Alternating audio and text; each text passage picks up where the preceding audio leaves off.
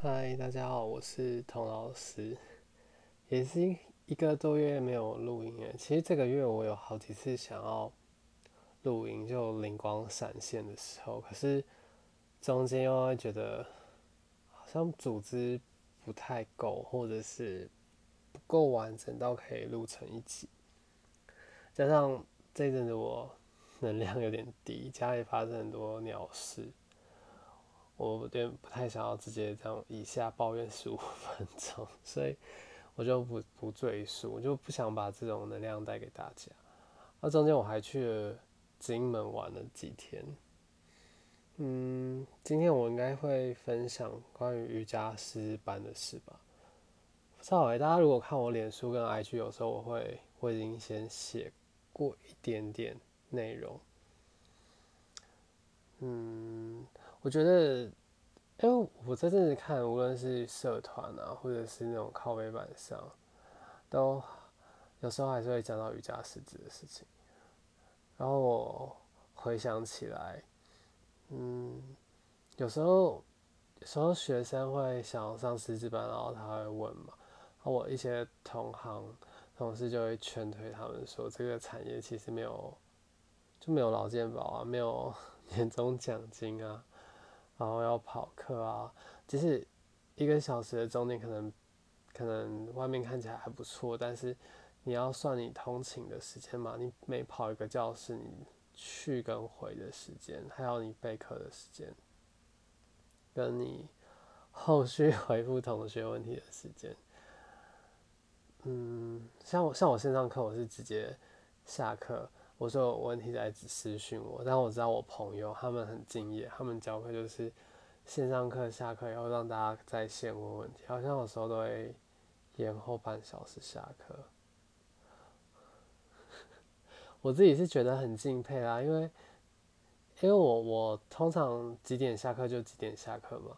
我后面有时候可能会排其他跟朋友吃饭啊，或者我自己日常活动的事，我可以一面通勤的时候一面用来回复你的。问题，可是我可能不会想要，就是多这么多时间留在线上，然后这么奉献在这这件事情上。我觉得我们有可以有个人的，我跟你一对一的问问题的交流，可是我不会想要这个延后大家下课的时间。这我个人啊，好，总之讲回师资班的事情啊，嗯，我自己在。列这一集的内容的时候，我就也问了我自己。我猜现在如果想要上师资班的同学，可以稍微拿这些问题来问自己：就为什么会想要上师资班？那你所想象的是什么？就有什么样的期待跟想象？然后透过你自己列出来的期待跟想象，你自己觉得你应该要做哪些？准备功课啊，或者是搜寻哪些资料，我觉得这个其实很个人的，因为就算你问老师说，你适合上什么样的师资班，可是毕竟我们又又不是你本身，每个人会有自己的喜好嘛。例如说，有些人选阿应该，有些人选阿斯坦嘎，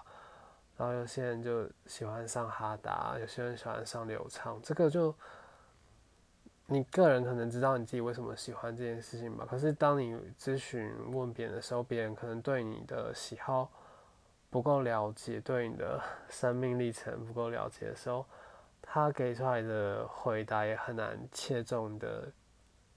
需求啊。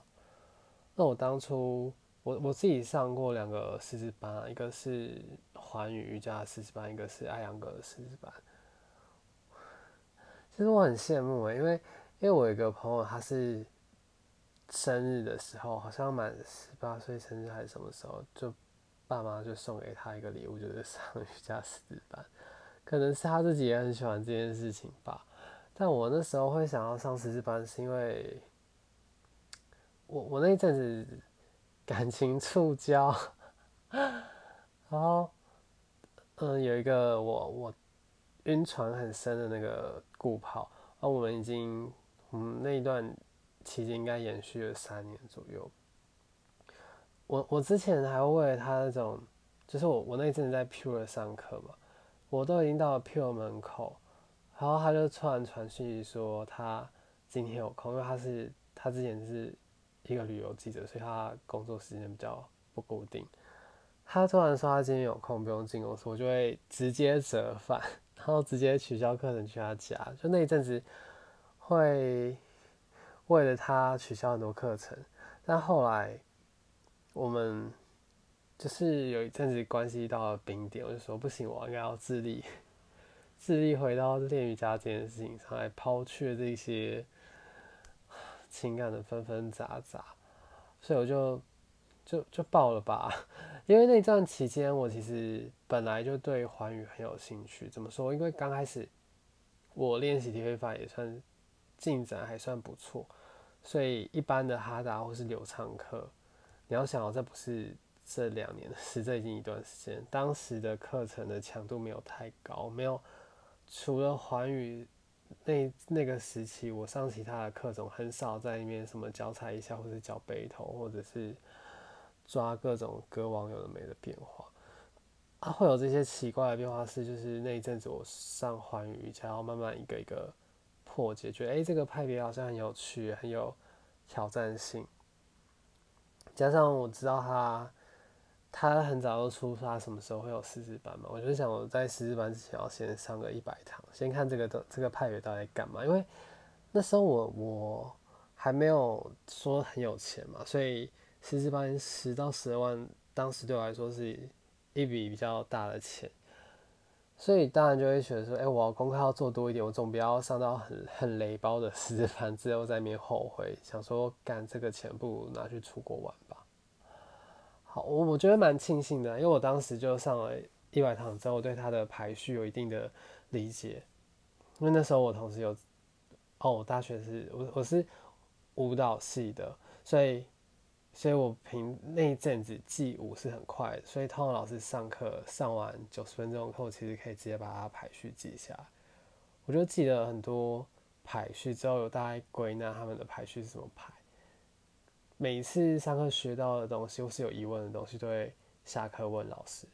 我觉得还蛮鼓励同学是这样分次分次的学习，因为其实师资班你把它压缩到什么，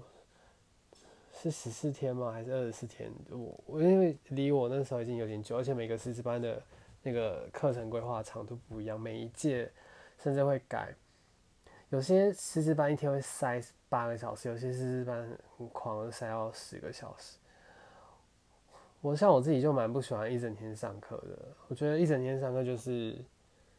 就是都坐着，然后很容易 水肿，或是又很想出去上厕所。要是要我现在再回去复训，或是多上几个四班，我觉得哦，我我现在应该坐不住。我觉得这是我当时不喜欢的点，我要先把丑话讲在前面，所以我要先讲我不喜欢的点。然后我还不喜欢。嗯，虽然那时候我已经接触瑜伽大概五年左右，四五年才开始上师专，可是其实以前当就纯粹还没有想要想上师资班之前，没有这么深入的观察，所以对一堂课其实还是懵懵懂懂，或是对于是因为你当学生的时候，你连一堂课都懵懵懂懂，你根本就没有想说要到底要怎么去教学，或是怎么那时候会有。凭感觉喜欢哪些老师的教学，可是又没有办法很具体想出自己喜欢他的什么点。后来自己当老师也进入这个行业以后，才比较有那种好像一个厨师去吃另外一个厨师知道他在干嘛的感觉。我觉得我那时候早期上师资班，可惜的点就是，可能我刚开始学习的时候比较害怕犯错吧，所以如果老师找我旁边。嗯，尤其是我上艾扬格师资班，然后老师走我旁边，他们有很注重，他们非常注重身位数，所以我就会觉得，天啊，我的动作是不是很多缺陷、很缺点？其实我觉得动作有没有缺陷或缺点这些倒是其次，因为这些只要靠时间呢，就是花那个时间，然后努力去练，总是可以。哦，你不要讲说是那种很靠身体天赋的体式哦，你说一般那些站姿、三角式、侧角式。扭转、半月那些，你真的就是花时间去练，一定一定是练得起来的。大不了你就用辅助练，还是练得起来。所以我觉得一个可惜的点就是当时害怕犯错。所以眼光就很局限，限缩在自己到底有没有做到很好，或是很标准，眼光收的比较狭窄。还有一个就是觉得说，哎，同时跟我上课的人都是有些已经是线上老师，或是接触瑜伽比我久，所以我当时就会害怕问问题。但是我反而讨厌的点，就是有时候 Q&A 的时间太长啊。反而有些同学问我问题，我就觉得，哎，很基本啊，为什么你这个问题不下课去问老师呢？毕竟你你当时我就觉得这是对我来说是一笔钱嘛，我会觉得你，哎，我每个小时花几百块或者是一千块在那边，哈，听你问的这个很基础的问题，为什么你不不一开，就是有时候下课就像我之前那样分次问老师，反而是。很敢问的同学，我觉得他们赚到了。反正我不敢问的时候，我觉得有点亏到了。所以我觉得啊，好，如果我再上一次师资班，我一定要就是疯狂 罗列问尽我想问的问题，我就不管，我把它当成一个私教课来问好了。我鼓励真的之后日后要上师资班的同学，你有什么问题就就是问，反正反正那时候你又还不是老师。学生也不知道你不懂那么多，你你后续再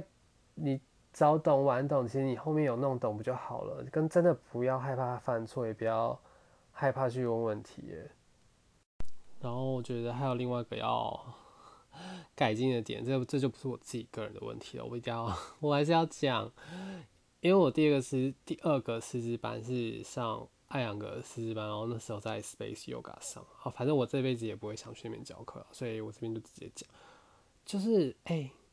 一个师资班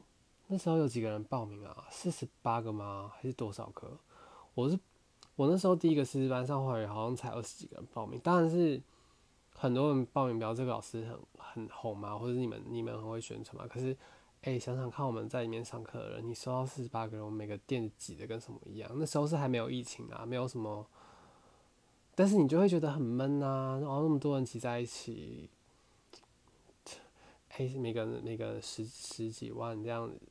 会玩就是四百多万。好，是不 care 你们到底赚多少钱，只是可以让我们的练习，毕竟我们都花这笔钱，练习的空间品质可以好一点嘛，不要用那个什么橘色的。一百块发发泡棉还是什么那种那种很烂的垫子好吗？可以用美杜卡或者是是其他有牌子的，露露也好，就是就是给我好一点这些垫子，不要让我连下全是都很滑。还有那个，哦，我觉得 Space 的那时候毛巾真的超难用，一点都不吸汗，连那个瑜伽抱枕都是软到没有支撑度，我觉我觉得不行呢。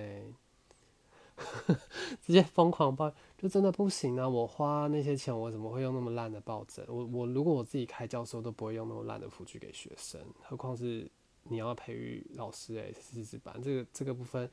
如果 Space 的任何反正可以可以决策的人听到，请改进好吗？拜托，就是现在名声已经没有很好了，硬体稍微改进一下，我觉得真的会加分哦。然后，对啊，我觉得大概可以改进的点就这样。然后个人怎么避开踩雷呢？踩雷呢？现在大家应该每个人都很使很会使用网络嘛，都是肉搜专家嘛。你你自己有没有搜寻过你前男友的名字？有吧？你就把瑜伽老师的名字搜寻到 Google 啊。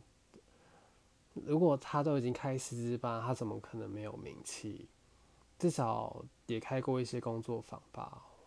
而而且现在很多都是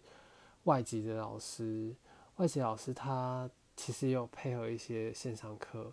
国外的线上课网站，或者是他自己 i i g 也会公开，或是都有自己 YouTube 的频道，这些你其实可以搜寻看一下，看他，他至少在那些公开平台都会人模人样的讲，你自己可以感受一下到底喜不喜欢，或者是。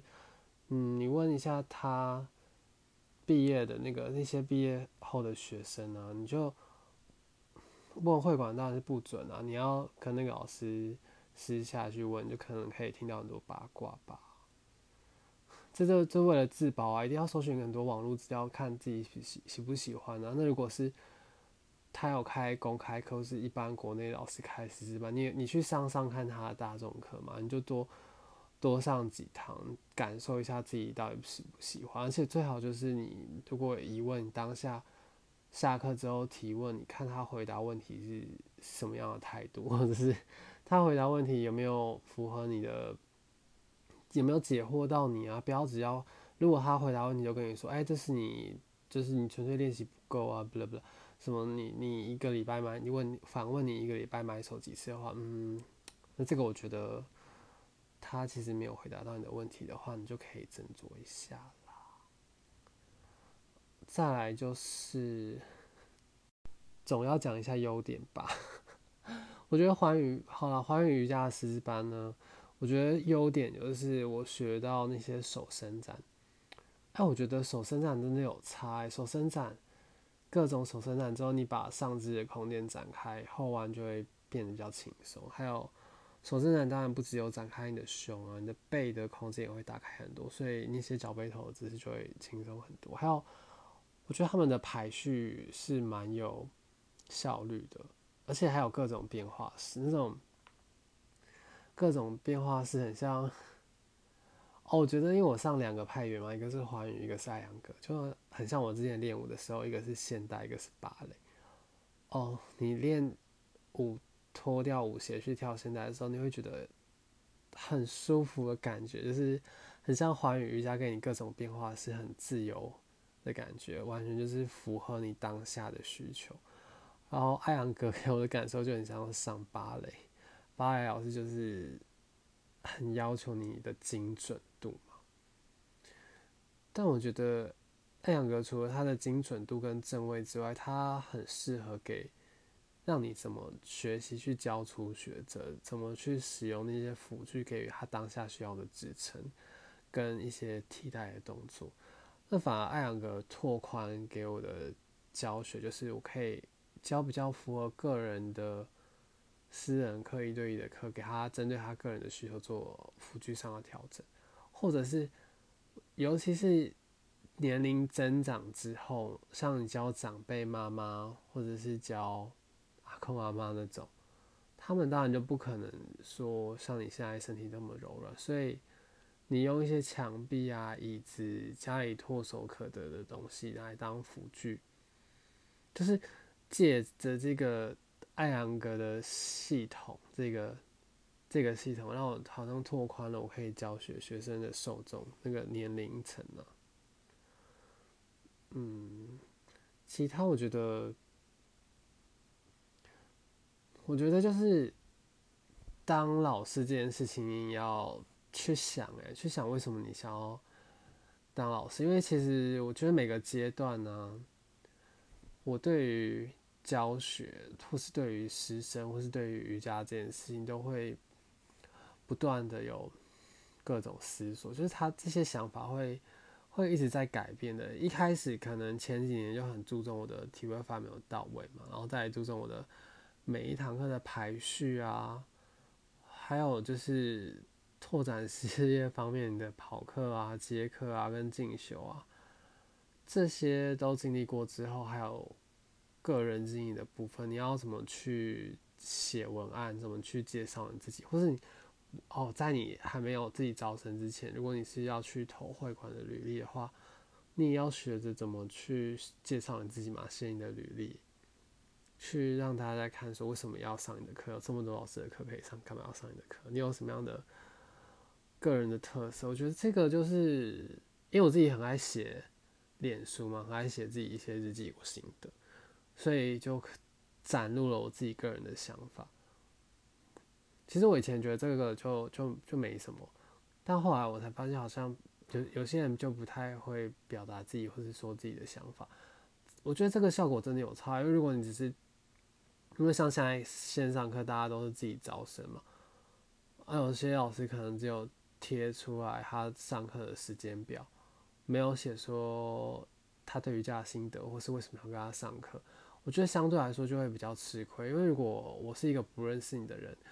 我我就我怎么考量要不要上你的课啊？我可能看你的体会法嘛，还是看这堂课的费用跟适不适合我的时段？所以，我如果看到你的多一点想法，然后我或许会觉得更有吸引力一点吧。这反而就是之前提文意外带来的收获。然后回到师资班之前，你问问自己有什么样的期待跟什么样的想象嗯，其实师资班的时程表通常就是早上晨练啊，可能晨练两个小时，有些派别晨练三个小时。晨练之后会有一些理论课，或者是教你怎么教学。我觉得尤其是两百小时，可能就是会讲一些瑜伽哲学啊、呼吸法或解剖学，然后还有部分是教你怎么去调整学生跟个别一些体位法的基础的正位。所以，如果你只是想要当一个懂比较多的瑜伽练习者的话，我觉得不一定要去上到师资班，因为师资班会琢磨在怎么去教学嘛，教学这件事情、教学技巧等等。如果只是想要了解更多知识，可能看看书或者上工作坊就蛮好的。我觉得这边还要还要抱怨一个，就是我其实很不喜欢那时候师资班的尾声，就是。花了很多时间在试教，哎，我觉得看大家试教真的好浪费时间。我现在终于可以好好讲出来，因为，然后当然有些老师是已经很资深，你看他试教就是就是很平稳嘛，没有什么什么缺点，没有什么好特别去讲的。但对我们这种才刚开始教去教学的老师，当然是就是很嫩啊，很新手，会出各种错字，各种忘记啊。哦，我们那时候，因为华语它有自己的排序嘛，那时候老师可能就就给你指令说，我要两个腿的动作加两个手的动作，要加两个脊柱的动作，你自己上来编排，有点像一个综艺节目的闯关游戏吧。反正那那个就是叫你即兴上去编排的，或者是或者他拿的那个师资班的排序，然后叫你说，哎，你从这一段教到那一段，他大概听你的口条，是看你怎么怎么示范，怎么教学。我自己当下表现，我觉得还 OK 啊。可是有些同学就你就会看到他的紧张或者七零八落，然后我就会觉得，哎，一部分觉得，哎，我有必要付钱来这边看你试教吗？这个审核你试教成的时间成本，可不可以不要落在我我的身上啊？因为你你看，如果十几个人试教是还好，哎，我们那时候。太阳阁那个四十八个人，我们花三天在试教，哎，我就觉得实在有点太多了吧。当然，他就是很严格，要这个派别要怎么去审核他老师。可是我觉得有可以有更好的方法吧，例如说你录一段教学影片，然后让老师看啊，或者是你实际去教你的朋友，然后你把它录下来实况，寄 video 给老师看，让老师帮你检讨，这也是一个。方法，我觉得，嗯，你在实体课的时候，让同学每个上台试教，然后看其他同学那边紧张，或者是，就是我觉得没有很必要啦，有点像灌水，真的讲难听一点，像灌水。然后我就会很想要在那时候请假，或是直接出去上厕所，去外面吃东西。但是我觉得，四师班除了实际上知识的。关于真的关于瑜伽知识的增长跟教学进修那个之外啊，还有很大一部分真的就是进来认识人脉。为什么？我一开始真的完全没有这种想法，可是我后来觉得真的很厉害。有些人就是因为有些好，我要问大家，你自己觉得十到十万对来说是一笔小钱还是大钱？我觉得如果如果你这个这笔钱对你来说很有分量的话，你当然就会竭尽所能的用你的资源去搜寻、看比较，看这个 CP 值到底高不高，值不值得你上。但如果它对你来说就是一个小钱的话，你真的觉得哎不用 care，你你有时间有钱就就是去上。那有一部分的人会像我那时候是学生一样，比较 care，说我到底获收获多少。他有一部分真的就是贵妇，他就是来沾沾大师的光。然后他本来就有钱，他可能他要么就是出资开教室啊，或者是他自己有自己的瑜伽品牌。然后有些人呢就会认识这个瑜伽品牌，他就可以去当瑜伽品牌的 model 啊，或者是呃借此可以认识他，然后当代言，他他们他们就可以变成一团很好的好朋友。嗯，就认识瑜伽圈一些比较有人脉的人，嗯，我那时候比较没有特别去经营人脉，我有时候觉得，啊，我上一整天课好厌世，我下课一定要回家光狂睡，大睡特睡，下课可能就很少跟同学出去吃饭，或是午休的时候，我也觉得，哎，我没有心力去参加各种饭局，我一定要在教室好好睡觉，其实这真的有有一点小小可惜。像我现在就比较会享受人生，我觉得哎，多认识一点人也没什么不好。反正你也不一定要把它当成所谓人脉去用，就是看看不同的瑜伽练习者嘛。因为你以后教学会遇到各式各样的学生，他们因为各种理由来接触瑜伽。就像你在上师资班的时候，有大家有各种理由想要当瑜伽老师，我觉得交流一下。其实也是蛮不错的啦。那时候的认识一些好朋友，甚至我刚开始的去几间教室都是当时朋友去介绍的，所以我觉得当下呃去那边认识朋友是蛮是不亚于进去学习到专业知识一样重要的收获。可是呢，我觉得这几年呢。因为毕竟我觉得我算自由业嘛，无论是我拍影片或是我教瑜伽都是自由业。自由业就同时要纪律。我觉得体位法跟专业知识是一回事，可是真的你确定你的日常作息要扣合你教课时间，才是一个很大的承诺诶，因为我教课前的两个小时左右，或是就是还是会有一点焦虑或是紧张，毕竟那是要亮相，多少会在乎自己的形象嘛。尤其是，嗯，一开始我跟瑜伽的关系比较是像热恋期突飞猛进，然后每天没有练三四个小时不痛快。可是像这件事成为一个我的收入来源，就是说工作之后，就会希望它一天控制在两三个小时之内，其他时间会希望有其他的人生体验，或者是不只有练习瑜伽这件事，我我可能会想要去游泳啊，或是跑步，或是练跆拳道，其他。各种或是练体操，其他各种身体练习的专项。说回这个啊，像疫情的这一段期间嘛，我本来其实有要再去进修一个瑜伽的师资班，但是他就是因为疫情就一直一直延后。其实那个老师我真的蛮推荐的，他是叫素 S U E，他在搞那时候他是要去，他本来是要去高雄开爱扬格的的那个工作坊，他是一个澳澳洲人吧。我我觉得他是一个很细心、很有疗愈能量的老师。其实我平常不太会把疗愈挂在嘴边，因为我觉得瑜伽这件事情，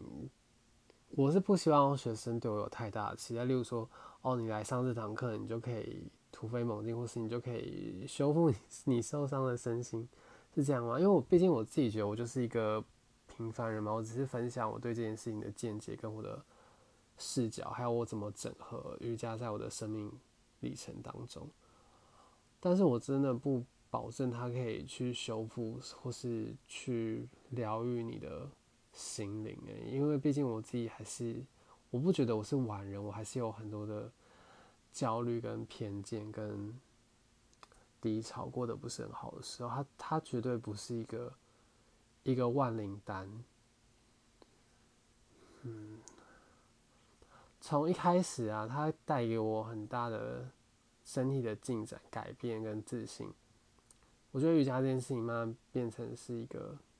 生命的支撑支柱吧。可是就因为它已经像一个支撑或支柱，所以它变得不是那么容易去动摇。我讲的这个是比较心理层面的事。一开始会因为瑜伽让你可以改变你的身体，会有很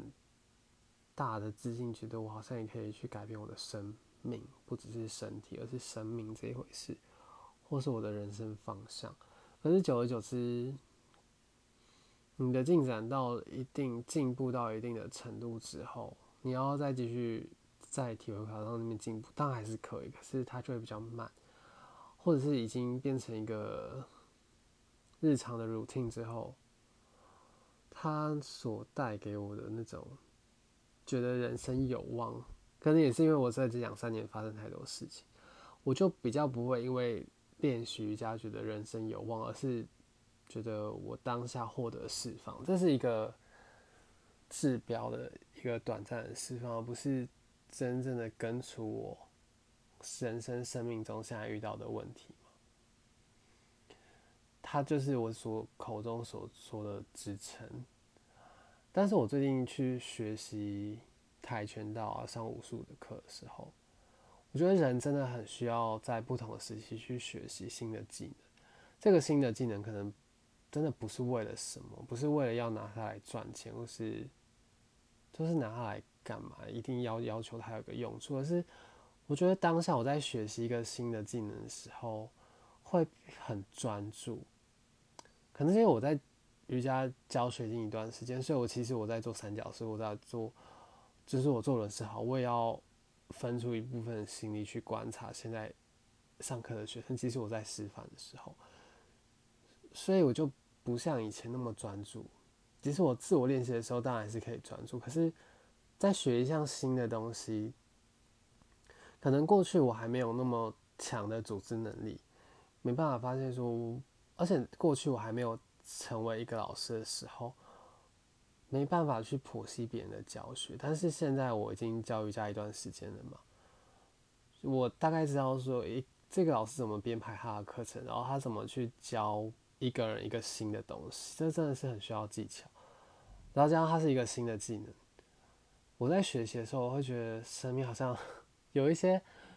源源不绝的生命力，也没有到不绝，就是。它会带给我一些新鲜的、鲜活的感受，所以我觉得有时候在学新的东西是为了这个，是为了这个发现自己还有能力去变成其他，不一定要真的变成其他样子，就是有能力去学到新的东西，这个感受真的很好。所以其实我这两年因为疫情的关系，比较没有。去做那种实体课的瑜伽工作坊的进修，但是其实我长期以来我会喜欢去，我真的试过各种诶，你说运动按摩啊、筋膜啊、针灸啊、中药啊、芳疗啊、花精啊，就是各种按摩，泰式、中式那种也好，什么日式的也好，我我蛮常去按摩的，我也有一段时间我是几乎是每周哦。或是每两周，至少有一整年都是这样子去，因为我发现有一些，我无论是物理治疗师或者是整复师，好了，或是按摩师，他们毕竟他们对于他们的专业领域也很深入，他在我身上看到的不平衡的地方，或是我们有时候我身体哪些张力不平衡，还有一些紧绷，他会跟我讨论说，可能是源自于我哪些习惯，或是我哪一些练习。这种时候反而也很像你在上一堂的私人课，从另外一个角度去切入我的身体，我觉得这很新鲜。而且其实我喜欢配合同一个按摩师一段时间，因为可能前两次的时候还没办法那么深入，等到他多几次，多了解你现在的状态，你这周跟上上周还有下下一周跟这一周的差异的时候，你可以更清晰的看到你身体的。变化，这个通常你去按摩也大概一两千块吧，我觉得，而且又是一对一的，我觉得不比上师资班，还就是它跟上师资班一样，甚至我觉得更划算的，而且又有释放到你的身体的压力。另外一个部分也是我会去上私教课，无论是上其他竞技运动的私教课，然后请运动员帮我上课，我就觉得。一部分是私心啊，有点如沐春风，毕竟会很向往那种运动员很帅气啊，或者是他们很热血的在那个专项竞技里面那样练习的那个正能量，我时候真的很需要别人关注在我身上。然后也是，当然一部分也是我要学一个新的运动项目，这也是我近期正在做的事情。我觉得这两个的。无论是你去按摩整腹，或是你去上私人课，或去上新的其他身体练习的技巧，都不亚于你去一直在同一个领域 focus 在瑜伽的各种工作坊或是值班上面，可以可以把这件事情拓拓得更宽。还有我最近遇到，就是因为我要自己招生嘛，我最近还在开线上课，而且我同时也还在。经营我的社区媒体。就是在这个怎么说这段期间，像我的朋友同行，他就会很羡慕一些爆红的新人，他拍了哪些影片，然后赞数有多少。可是我反而就会跟他说，嗯，你就放着，等一年后再看他有没有继续待在这个行业，才是见真章的时候。因为我觉得续航力真的很重要，诶，不亚于你的内容本身，而是这个人的。有没有纪律去处理他影片的事情？还有他有没有够了解自己？我觉得够了解自己，是因为你要可以去排遣自己的压力。怎么样去排遣？可能是去吃个下午茶，去五星级饭店啊，或看影集啊，或是打游戏等等的。这些享受人生的方式是一个。可是，我觉得我我这些方式我都试过了嘛。可是我觉得它就会停留在一个享乐的程度，它不会让我的心智变得更坚强。可是同时，我要在完成我这个社群经营，或是我独立招生这样，还是需要一定强度的心智、跟意志力、跟纪律。所以这些能力反而是在我学习另外一项新的技能的时候会去培养的，就是他，他。学习的同时，也是一个我舒压的方式，他就会跟那些享乐有点不同。可是我也同样的会得到一样的快乐。我觉得这是我最近新发现的一个增强我续航力的方式。我觉得这集大概就讲到这边。其实四至八应该还有一些可以讨论的，可是如果有问题，你可以 IG 私讯我，或者我后续有更多的想法，我组织起来可以再再录可能 Part Two 之类的吧，就像我的排序一样，录了很多集。那我十月还是会继续开线上课，只是我表单还没有做好。那如果你想，无论是不是最近听到这集的同学，你有兴趣就可以私信我的 IG，我也会把它留在资讯栏。那最近就希望大家也跟我一样，找到自己可以排遣你。的压力的方式啦，就彼此努力，加油吧。